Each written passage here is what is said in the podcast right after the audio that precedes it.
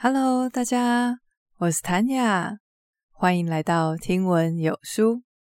这是你要如何衡量你的人生的第一集。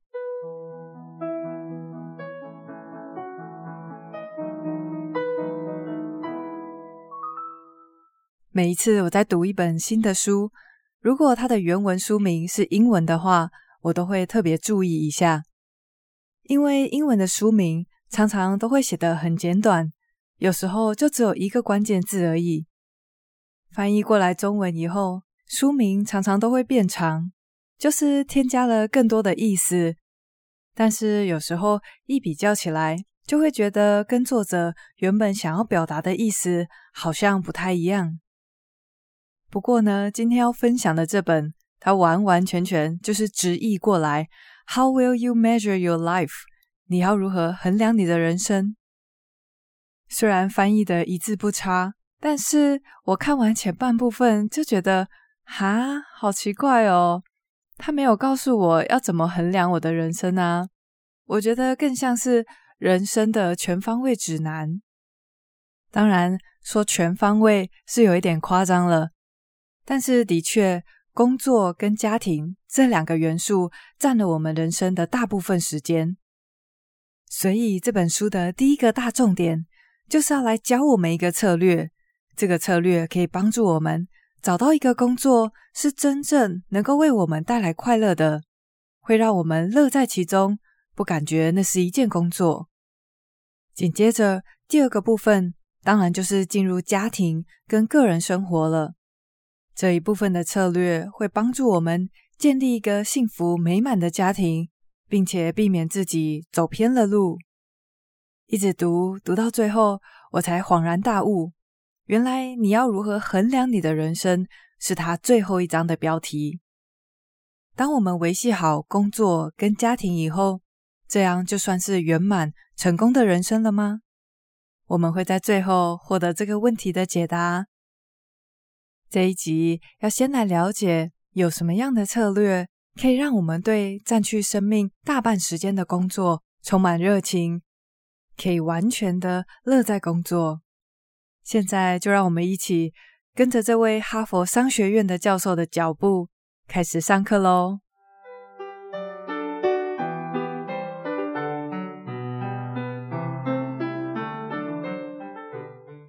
一开始，让我们先来了解一下这整本书的架构。它虽然上面写着“气管财经”这个分类，但是它完全可以放在心理励志。原因就是作者把他在企业管理这个领域上的研究巧妙的融合到人生里面。他在哈佛的课堂上也经常跟同学讨论人生的问题。仔细想一想，我们每个人在经营管理自己的人生，其实跟经营企业。有很多相似之处，我们都会有一个目标，都需要有达成目标的执行策略，以及要去选择如何运用有限的资源。所以，在这本书所有要讲的概念里面，它都会先带出一个企业成功或者是不成功的例子来举例当做说明，接着再把这个概念融入到我们的人生选择里。谈完了这整本书的架构。接下来我们要来了解关于理论是怎么一回事。你会发现这本书作者一直重复的提到某些理论，而这些理论都是从哈佛商学院的大型研究所得出来的。问题是，我们为什么要学习理论呢？不论我们今天是要经营事业，还是经营自己的人生，不是经常人们都是从经验中学习。并且可以在事前收集许多资料吗？从经验跟收集来的资料学习固然很好，但是作者形容那就像是后照镜一样，我们只能看着过去的资料。然而有很多事情是需要我们事先把自己准备好的。你不能等到孩子长大了才学会如何做一个称职的父母亲。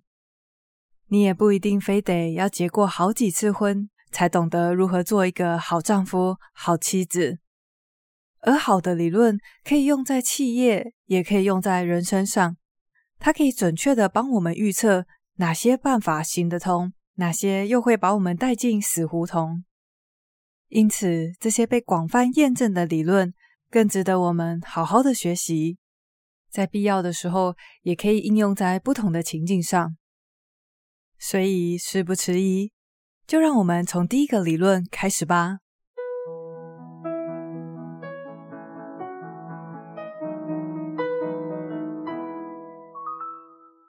理论上来说，我应该怎么做、怎么想，才能确保我的工作是能够带来快乐以及满足感的呢？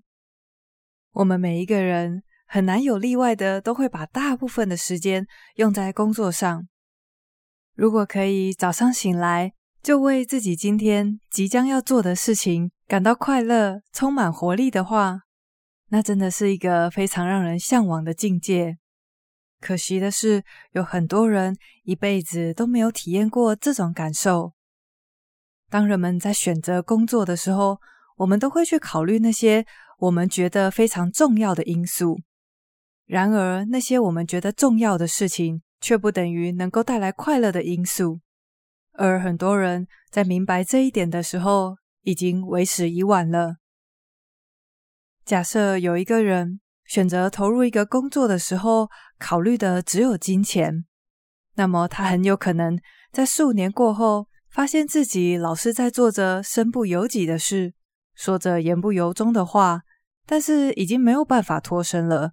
他很可能已经有了房贷、车贷，而且由奢入俭是一件非常困难的事情。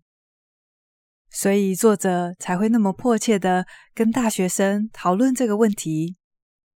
不论我们今天是在找工作，还是要换工作之际，最好都可以先建立一个策略，来确保我们即将要花费大把时间在上面的工作，真的能够为我们带来快乐。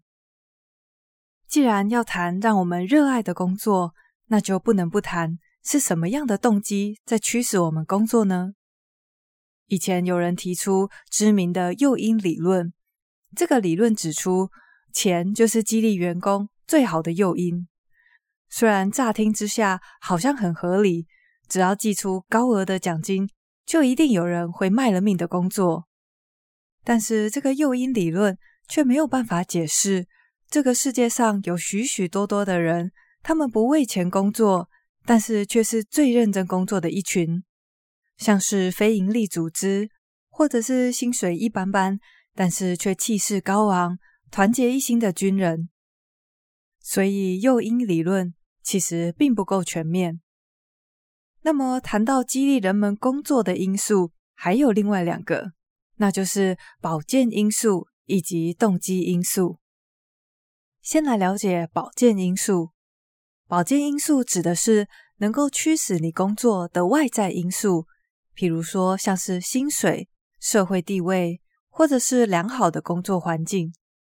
一旦保健因素的这些条件变得很差的时候，人们就会非常的不满意自己的工作。因此，很多人就认为，那么一旦改善了保健因素，那我应该就会变得超级满意的才对吧？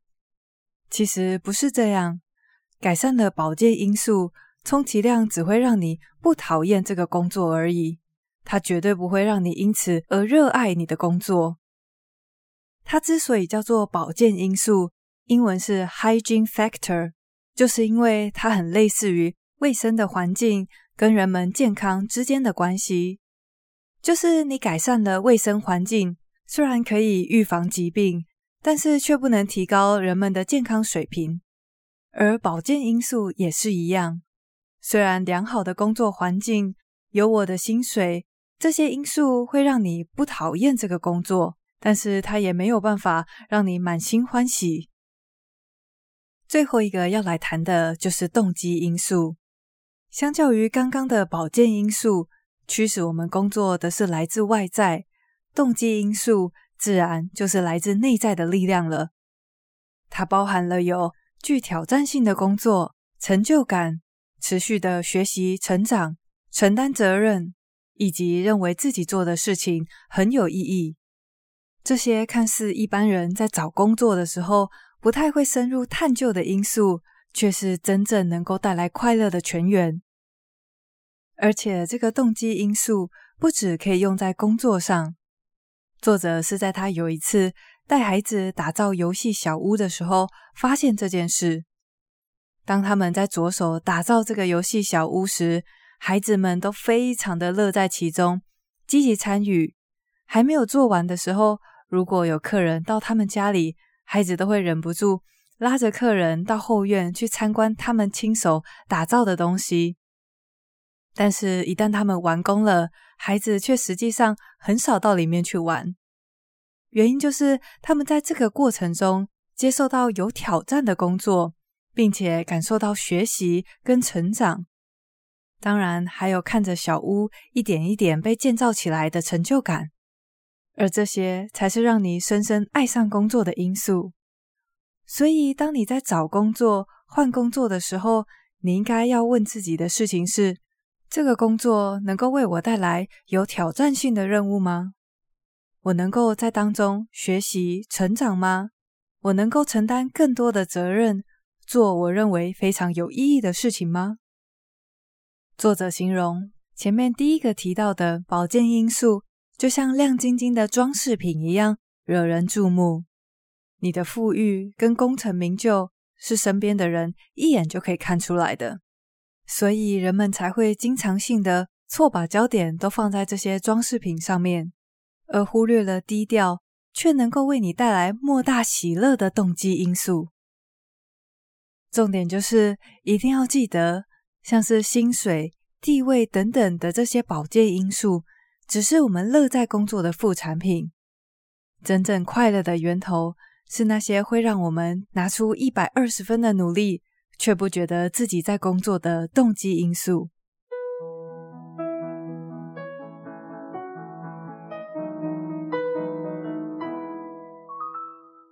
如果你有听上一集《成功从聚焦一件事开始》，那么你现在应该已经很了解什么叫做回溯法。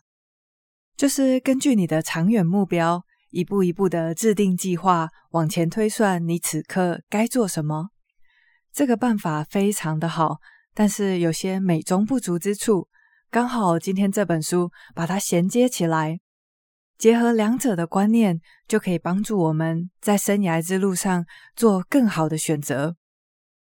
为了让大家更好了解这个理论，我们用本田小狼的故事来举例说明。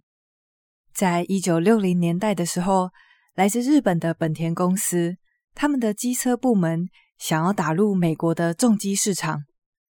当时的重机一面倒的都是由哈雷或者是其他少数的欧洲品牌占据，但是本田公司一开始就出师不利，他们所推出的重机给美国人的印象就是廉价版的东西，是穷人才骑的车。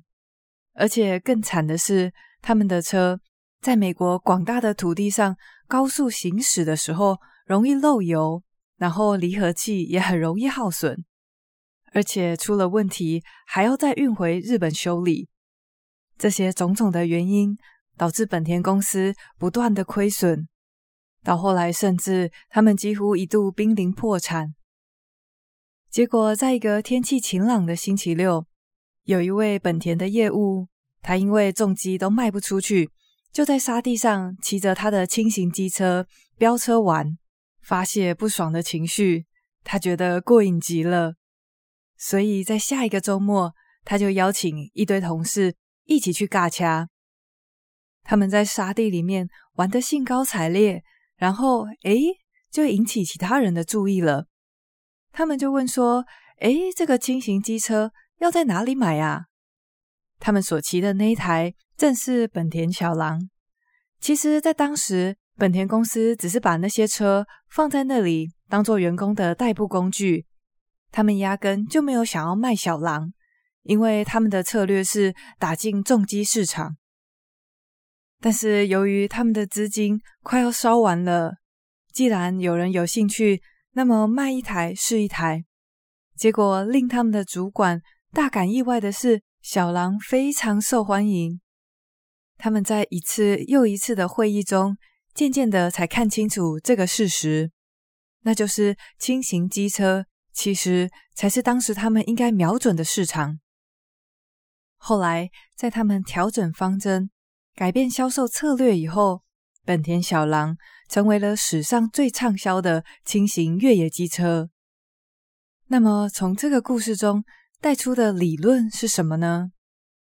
前面我们所提到的回溯法，其实就好像本田一开始针对美国重机市场所采取的策略，他们有远期目标跟近期的目标。一切都是经过审慎思考所得出来的执行方法，所以在卖小狼这个机会刚冒出来的时候，他们的主管也不是马上就壮士断腕，放弃重机的这个市场，毕竟那是他们眼里多时的策略。这时候，如果你是本田的高阶主管，你会怎么做选择呢？你会坚持在已知的、已经制定好的路上继续往前努力？还是大胆的去拥抱半路才冒出来的未知的机会呢？其实这个问题在我们的生涯抉择之路也经常会遇到。一般来说，我们总是审慎的按照自己的原定计划前进，但是却一方面又不得不面对那些预料之外的选择跟机会。这时候，我们该怎么判断要踏上哪一条路呢？其实这个问题就跟人生一样，没有简单的解答。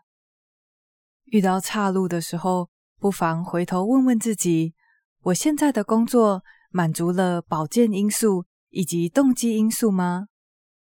如果这两者都满足了，那么就请你按照审慎的策略，继续在原本的路上追求更卓越、更好的自己。相反的，如果这两个因素都还有一点差强人意的话，那我们就可以留给这个审慎的计划更多的弹性，面对未知的机运，有更多灵活运用的空间。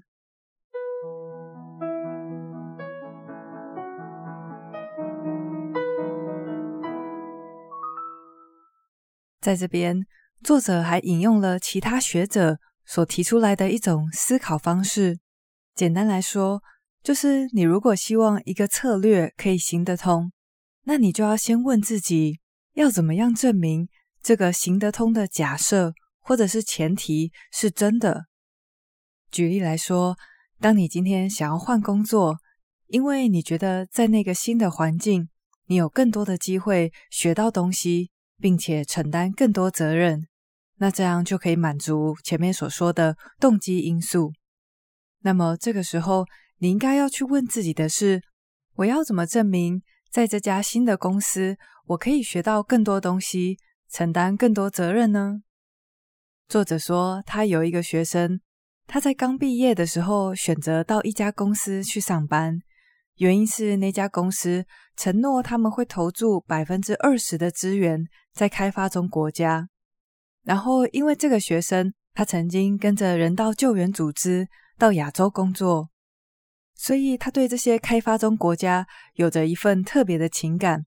那这个公司的运作模式正好符合他心目中理想的样子。结果他进去上班以后，才发现他们公司一件又一件的开发案都是在美国境内。他原本所期待自己的努力可以被用在改善那些比较落后的国家，这个期许却始终没有实现。最后，他只好愤而离职，再重新开始。如果他在一开始接受这个工作之前，有问自己这个问题，那就是我要怎么证明这一家公司的运作模式跟我想帮助落后国家的初衷相符合呢？如果当时有问了这个问题，那么他很有可能就会多花一点时间在调查这家公司他们过去的记录。或者是先去实习，评估环境。所以，不论你今天是想要执行一个策略，还是在考虑一个工作，都可以善用这个问题。为了要行得通，我要证明哪些假设是真的。这个问题可以有效地减少我们做白工或者是绕远路的机会。但是，就算我们很仔细、很谨慎地求证哪些假设是真的，但是假设终究是假设，出错是在所难免的事。所以重要的是，我们要懂得如何灵活的运用审慎策略以及随机应变的策略。在我们真正找到那可以让我们乐在其中的工作之前，别忘了大胆尝试，小心验证。接着，一旦你的工作已经可以满足保健因素以及动机因素的时候，就采取审慎的策略。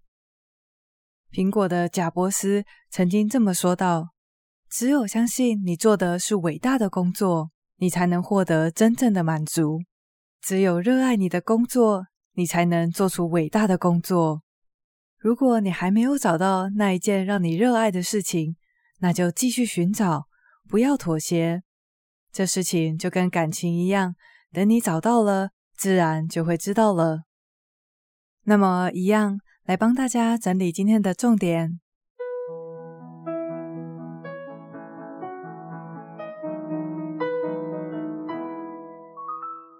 一开始我们谈到的是为什么要了解理论这件事。从过去的经验中学习固然很好，但是一个经过验证的理论可以有效地帮助我们预测未来，让我们知道什么办法是可以行得通的。又或者是什么样的情况是我们需要极力去避免的？接下来谈的第一个是诱因理论。从结果来看，我们知道向钱看齐的诱因理论，并没有办法解释有很多不为金钱，但是却非常认真工作的一群人。所以接着谈到激励我们的因素有另外两个，那就是保健因素以及动机因素。保健因素指的是像薪水、地位、工作环境等等的外在因素。光是满足保健因素，并不能让我们热爱工作，充其量我们只是不讨厌它而已。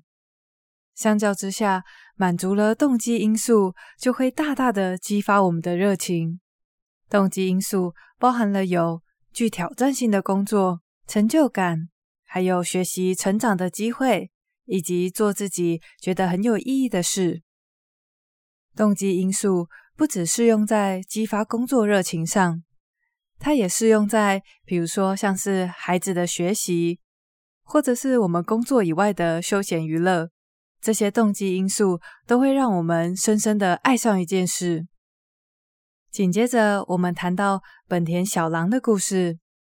这个故事所要带出的观念就是。我们必须要在审慎的计划以及随机应变的策略中取得平衡。如果你今天的工作已经可以满足保健因素跟动机因素，那就请你采取审慎策略；反之，则保持弹性，灵活的运用应急策略。此外，在做决策的时候，你也可以利用这个问题来增加策略的成功率，那就是为了要行得通。我必须验证何者为真，像是我要怎么验证我可以习惯日夜颠倒的轮班生活呢？我相信，如果能够好好的利用这一章节里面的策略跟理论，有一天我们一定也可以乐在工作，为你手中所做的每一件事情感到骄傲，感到欣喜。